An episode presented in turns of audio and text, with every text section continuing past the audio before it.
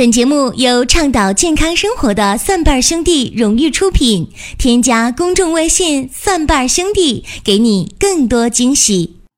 欢迎大家能够关注收听中医入门，这是给中医小白准备的一档入门级的节目啊。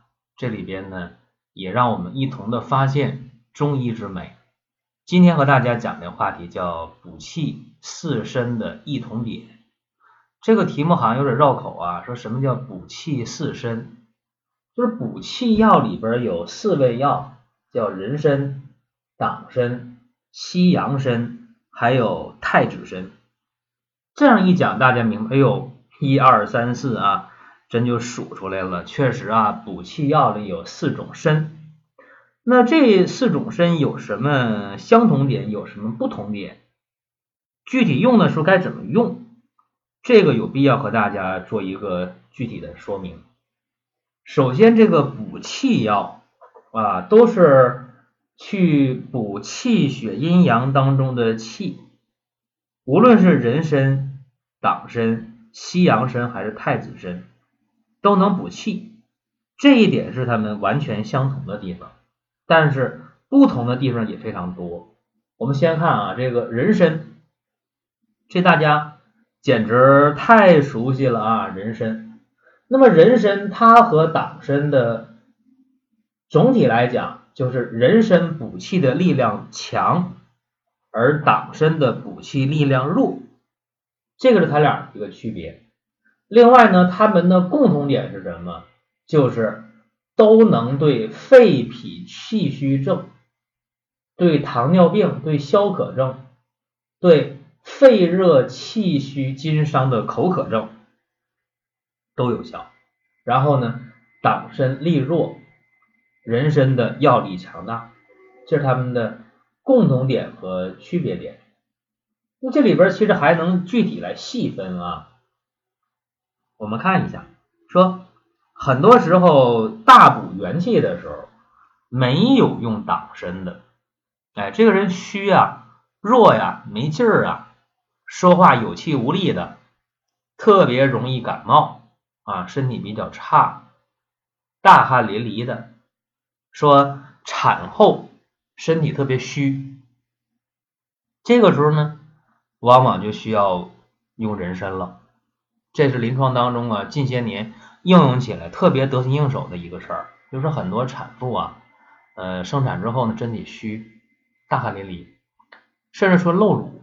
就是那个乳汁啊，就往外流，这样的话，新生儿得不到母乳了，都流没了，而且部分昼夜的往外流，这个乳汁是气血所化，产妇会越来越虚。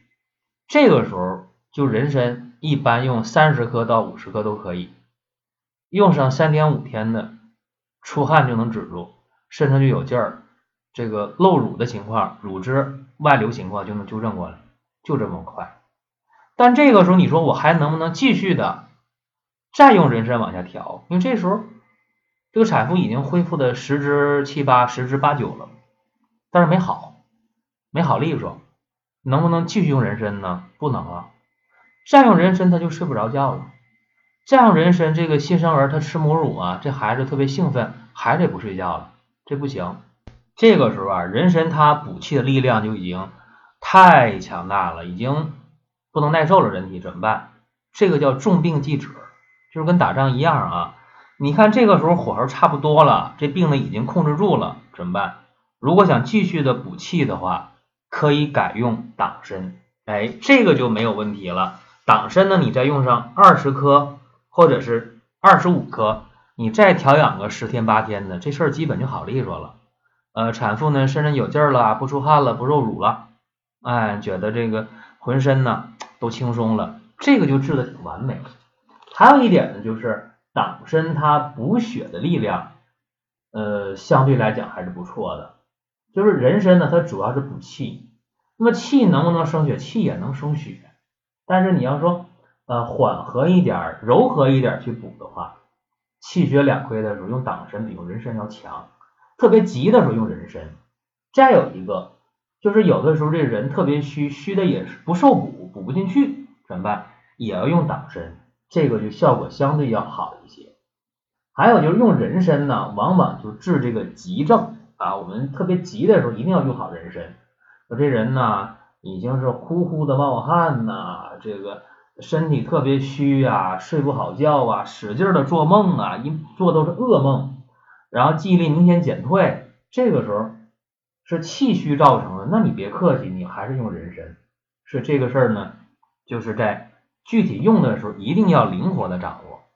另外，现在我发现一些事儿啊，和大家也说一下。就这个人参在用的时候，大家千万要注意，看什么呢？不是说你看这个人参啊，你看它的形态，哎呦，我买的是一根完整的人参就好啊，我买的人参的切片就不好，这个还真不是那么回事儿啊。就是你注意，你买这个人参切片也好，你买的这个整根的人参也好，你不要迷信于这个山参。不可能，几乎上我们普通人买不到山参。第一个呢，它价格贵；第二个，山参的话呢，这个假的也太多了，就是你买得起的话，也不见得买的真。所以呢，你能买到宜山参已经很好了，这大家要注意啊。这个人参能买到宜山参就非常非常不错了。或者说，你干脆就买那个呃原参，就人工种植那个，也没没有什么事儿，不要紧。大不了的用量多一些，像刚才我说用三十克、五十克的这个用量，我指的都是那个原参啊，就相对粗一点的那个参，这个你就可以多用一些，只要它不是被造假造出来的啊，拼接参啊拼出来的，造假造出来那就太假了，那东西又是有胶水，又是来历不明，那个千万不要去用。还有就是有一些这个。所谓的山参，大家注意了，可能是药厂已经提纯过了，把里边的人参皂苷都提出来了，这参只有空壳了，里边没有什么成分了，这大家也千万要注意了，这你防不胜防。所以大家买人参的时候，我的建议就是不要去追高。哎呀，我就买那个几千块钱、上万块钱的山参，你别想这个事儿，或者几万、十几万的，你别想这个。买一山参几百块钱的就很好，或者干脆就买那个。一百来块钱的，几十块钱的，你就买那个原参也没有任何问题，大不了用量多一点，你并不吃亏。那党参造假的，说实在的不太多啊，说这个就不多讲了。下面再说一说西洋参和太子参。这个西洋参和太子参，它们的一个呃共同的特点就是补气养阴啊，补气养阴的力量是比较强的。那西洋参和太子参一般都治疗气阴两虚症，但是需要注意的是什么呢？就是西洋参它一般来讲，往往是比较寒凉啊。西洋参它有一定清热的作用，清这个虚热，气阴两虚有虚热症状的，用西洋参。而且它补益的力量比较强，而这个太子参呢，它补益的力量就比较弱。针对这个气阴两伤的情况下，呃，用太子参什么时候用呢？这大家要注意啊。一般来讲，小孩儿用太子参，哎，这个你也很好记啊，说小孩嘛，对吧？没长大呢。你看那个皇太子啊，一般都是小孩。啊，当然也有大的，也有不是没有。那日本那个皇太子都多大岁数了，是吧？他也没混上天皇啊。这个中国历史上也有啊，也有一些这个当太子当了几十年的也没扶正的也有。但大多数这个太子呢，都是年龄比较小的。太子身的力量弱，我主张这个小孩一般呢，气阴两虚的症状出现了，呃，我主张用太子参，不要用西洋参，西洋参有点寒凉。这一寒凉，小孩脾胃就受不了啊，容易出现呢，呃，肚子疼、不爱吃饭或者拉稀。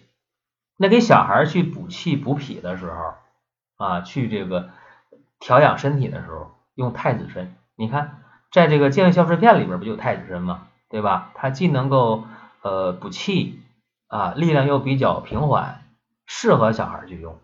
所以说，西洋参也好，太子参，包括刚才讲的这个。人参还有西洋参，呃，还有这个党参这几种参啊，我们在具体用的时候得看什么情况下用什么参。这就是中医的一个特别讲理的地方，不是说呃小孩就减半量，不是啊。西药这方面比较典型，小孩用一半的量，用三分之一的量啊，用五分之一的量，呃是这样的。而中医在解决问题的时候，只要这一类的药，像刚才讲的补气的药，我还没讲别的呢，只讲了四种参。就是中医每一类的药里边分了很多种，这很多种药呢，它有不同的性味归经，在具体用的时候就比较灵活啊。像刚才这四种参，它都能补气，但是补不同的气啊，在不同的情况下用，谁掌握的灵活，谁的投药效果就好，临床当中就被认可，就这么简单。说今天和大家讲这个中医入门啊，希望大家注意一下啊，就现在人。就是身体差，想补一补，但是怎么补？这里面是有门道的。好了，欢迎大家继续的关注啊，呃，下一期的中医入门，我们下期节目再会了。本节目由倡导健康生活的蒜瓣兄弟荣誉出品，添加公众微信“蒜瓣兄弟”，给你更多惊喜。